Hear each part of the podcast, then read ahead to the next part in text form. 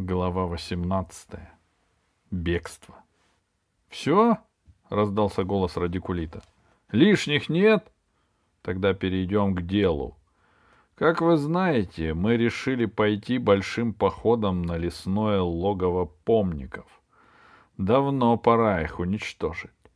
Для объяснений слово предоставляется его высокому невежеству клопу небесному — Послышался скрип двери шкафа.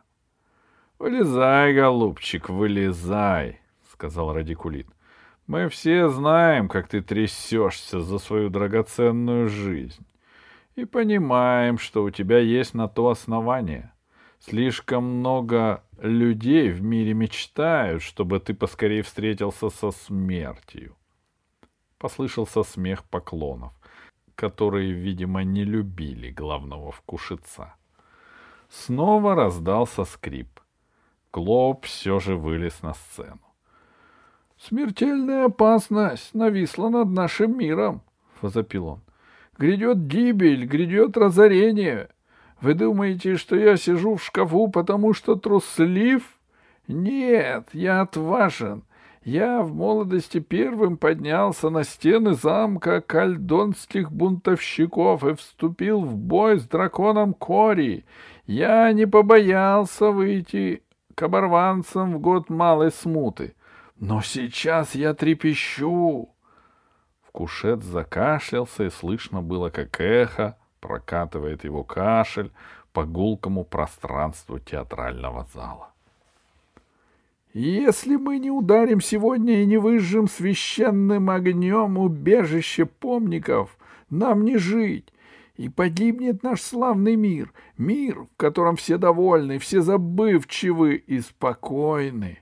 Помните, подняли руки на самое святое, что у нас есть, на детей. Смерть помникам! — раздался крик правого крота. Людоеды! — раздался крик толстой поклонки, которую Алиса видела на реке. Они пожирают наших крошек. Ты права, Коси Косиножка, согласился Клоп. Они их пожирают. Но раз уж здесь только свои, я открою вам страшную тайну, которая должна умереть в этих стенах. На самом деле они их не едят. Они их учат читать Наступила такая тишина, что у Алисы зазвенело в ушах. «Читать?» — спросил кто-то тихо. «Читать и писать!» «Но этого не может быть!» Это и есть их главная цель. Они крадут счастливых, ничего не знающих, живущих в мирном неведении крошек, утаскивает их в свой вертеп а там превращают их в новых помников. Дети уже никогда не вернутся к нам. Они уже не дети, они страшные оборотни. «Зачем читать?» — послышался голос из зала.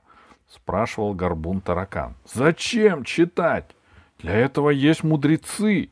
Сегодня читают сотни помников. Завтра их будет тысячи. «Смерть помникам!» — крикнул червяк, самый длинный. «Смерть!» — раздались клики поклонов. «Тишина!» — оборвал крики радикулит. «Слушайте мой приказ. Поход, запланированный на послезавтра, переносится на завтра. На рассвете мы выступаем». «Как так?» — воскликнула поклонка Коси-Косиножка. Мы совсем не отдохнули с дороги. Помните, уже пронюхали, продолжал радикулит, когда мы выступаем, и будут готовы отразить наше наступление. Мы не знаем, на какие коварные хитрости они пойдут. Как же они об этом узнали? спросил горбун таракан. Наивный, сказал Клоп Небесный. Разве тебе непонятно? Помните, воспитали оборотней, которые умеют читать и готовы свергнуть справедливую власть благородного невежества. Они уже среди нас, они таятся, они ходят по улицам, они делают вид, что они такие же, как и мы с вами. И они подслушивают, вынюхивают, доносят своим господам. Вот поэтому и переносится поход на завтра. А что же твои подслушники и подглядчики, повелитель? За что они едят хлеб с маслом? — спросила Косика Синошка. Можно увидеть и услышать то, что говорится, — ответил Радикулит. Но даже мои люди не могут заглянуть в душу каждого из оборотней. — Ну как их отличить? — спросил червяк самый длинный. — Я их никогда не видел. — Только мой пронзительный взгляд может проникнуть в душу оборотня, — сказал Радикулит. И сейчас я вам покажу одного из них. — Ой, а это не опасно? — ахнула Косика Синошка. — Пойманные они не опасны. Они опасны неузнанные, — сказал Клоп Небесный. — Голубчики кроты, — сказал сладким голосом Радикулит. — Отвечайте мне, только честно, как родному папочке. — где вы нашли эту девчонку-акробатку? Ведь вы не учили ее прыгать и, вы... и кувыркаться. Вы случайно узнали об этом? — Случайно, — признался правый крот. — Мы отбили ее у пигмеев в лесу. — В лесу, — сказал радикулит. — Именно в лесу я так и думал. Что же она сказала вам, мои наивные и глупые рыцари? Она сказала, что она поклонка из дальних мест. Их корабль утонул, и она заблудилась в лесу. И вы поверили, глупенькие? А кто еще мог быть в лесу? А если она помник? Нет, сказал Левый Крут. Помника я за сто шагов узнаю. Не помник она. И одета не по-нашему, а помните, одета по-нашему. — Ах, какое умное рассуждение! — пропел радикулит. — Значит, если ты видишь крота в кошачьей шкуре, то ты думаешь, это кошка. Знаете ли вы, что привели в мой дворец подглядчицу помников, оборотня? Послышались возмущенные крики поклонов. «Пора бежать!» — подумала Алиса. «Нет!» — сказал правый крот. «Быть того не может!» А мой проницательный взгляд заметил то, к чему вы были слепы. Она прочла написанное у ног статуи. «Но ведь мудрецы прочли эти слова иначе», — сказал Горбун. «А вы им верите?» Вы верите этим выжившим из ума старикашкам, которые скажут что угодно, только чтобы подольстить ко мне? Нет, я уверен, что правильно это слово прочла именно та девчонка. Она оборотень, она подглядчица помников. И сейчас на глазах у вас мы будем пытать ее и мучить до тех пор, пока она не сознается в своем ужасном преступлении. Приведите ее!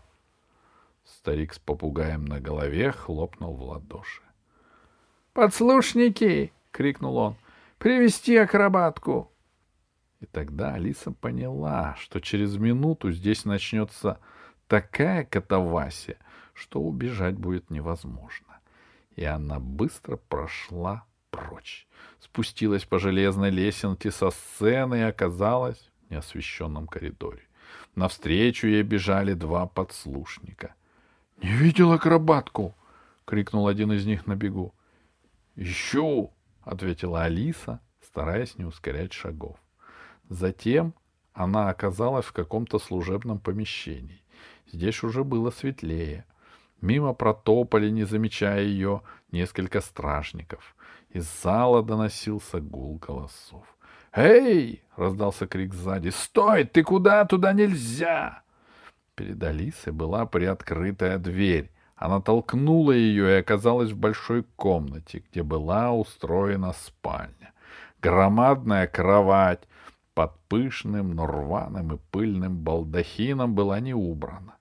На полу валялись подушки, через окно, затянутое выцветшей бархатной занавеской, пробивался луч света. Женщина в длинном зеленом платье, которая убирала со столика грязные чашки и тарелки, закричала — «Ты куда, проклятый подслушник? Это же спальня повелителя!» Но Алиса, не обращая внимания на крик, рванулась к окну. По дороге она опрокинула сундучок, стоявший у кровати. Из сундучка посыпались ветхие потрепанные книги. Ага, успела подумать Алиса, все вы лжецы. Конечно же, здешний повелитель умеет читать.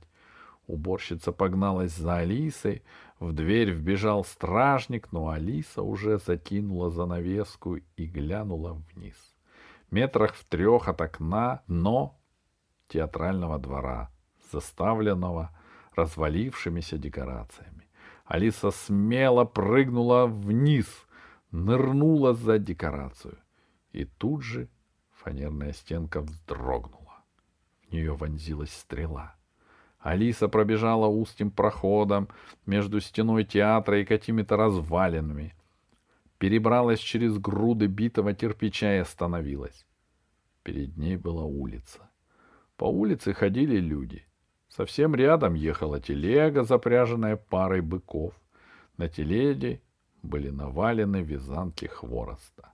А возчик шел по ту сторону телеги, лениво понукая быков. Алиса медленно шла за телегой, стараясь восстановить дыхание. Но никто ее не преследовал. Видно, стражники потеряли ее из виду. Улица была узкой. Кое-где в старых домах и между ними разместились лавочки и мастерские. Люди, что шли по улице, были одеты не то чтобы бедно, но как-то неопрятно и скудно.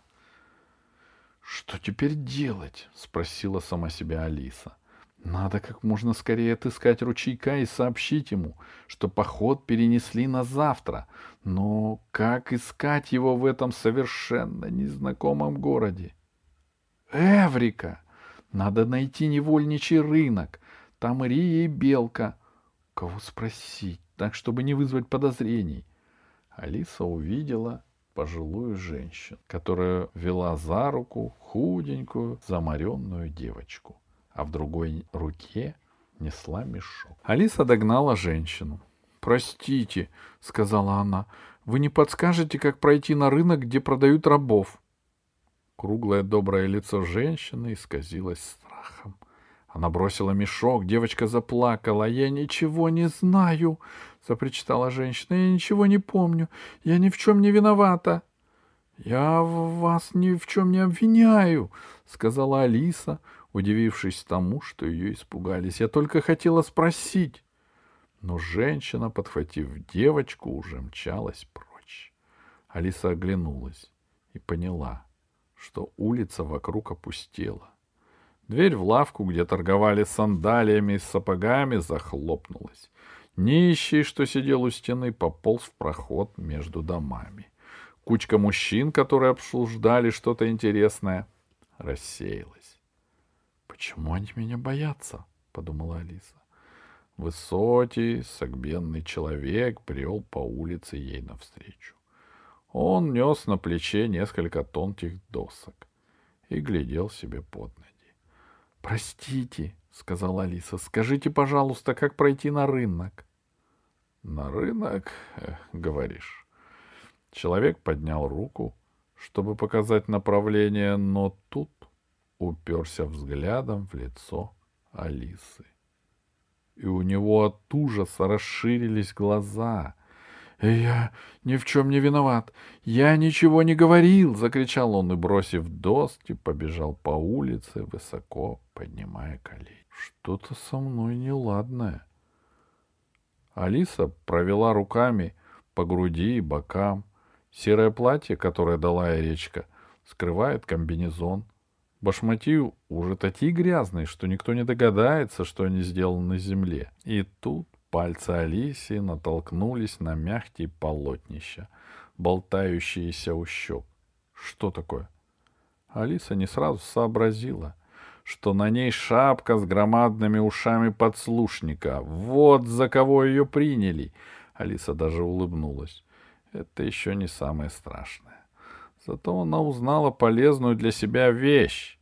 В этом счастливом государстве, где никто ничего не помнит и все довольны, прохожие смертельно боятся подслушников. Алиса сняла ушастую шапку и хотела выкинуть ее, но потом передумала.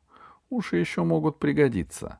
Она свернула шапку в трубочку и быстро пошла прочь, держа ее в руке. На следующей улице Алиса встретила мальчишку и уже спокойно задала ему вопрос о рынке рабов. — Глупая ты, что ли? — спросил мальчишка. — Или не здешняя? — Я с моим поклоном приехала. Мы вверх по реке живем, — сказала Алиса. — Напомников в поход собрались, — сказал мальчишка. — Только ничего у вас из этого не выйдет. Скажи, где рынок? Мне некогда. Иди прямо, до большой площади, потом свернешь к морю.